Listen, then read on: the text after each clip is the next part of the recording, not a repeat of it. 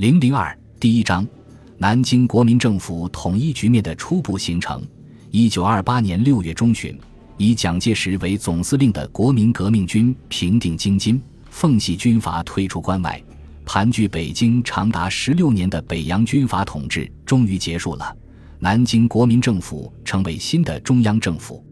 但是，南京国民政府所取代的仅仅是北洋军阀的中央政权。北洋军阀残部直鲁联军还在京东滦河一带负隅顽抗，奉系军阀大本营东三省的地方政权仍掌控在少帅张学良手中，新疆等省也还挂着北洋军阀政府的五色国旗，因此，尽快实现各省地方政权与中央政权的统一，仍是南京国民政府的当务之急。